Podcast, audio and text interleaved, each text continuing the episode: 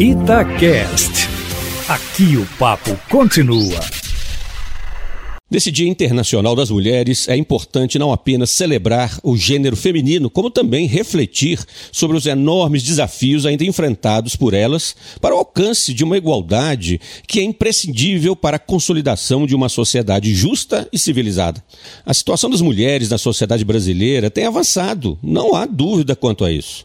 É o que revela relatório que acaba de ser publicado pelo IBGE, denominado Estatísticas de Gênero, Sociais das Mulheres no Brasil. Comparando-se os dados da inserção no mercado de trabalho e no ensino universitário, por exemplo, entre 2012 e 2019, é possível constatar como as mulheres melhoraram seus rendimentos, como também adquiriram um nível mais elevado de escolaridade em relação aos homens.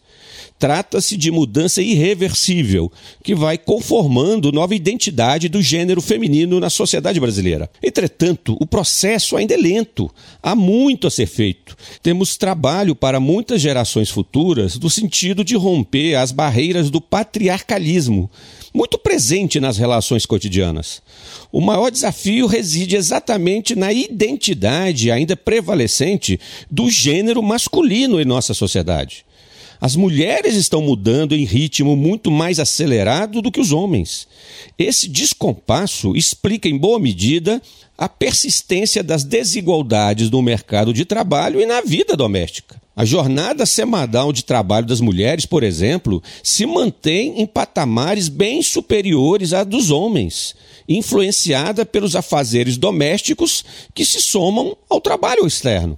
Não bastasse isso, muitos homens continuam apegados à ideia de que as mulheres lhes pertencem.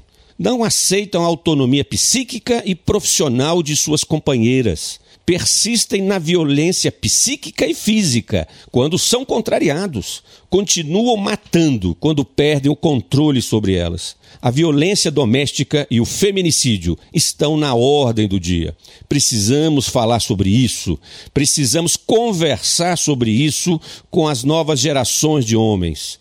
Precisamos induzir uma mudança cultural que ressignifique o gênero masculino. É uma tarefa que diz respeito a todos nós, homens e mulheres. Parabéns, guerreiras. Luiz Flávio Sapori para a Rádio Itatiaia.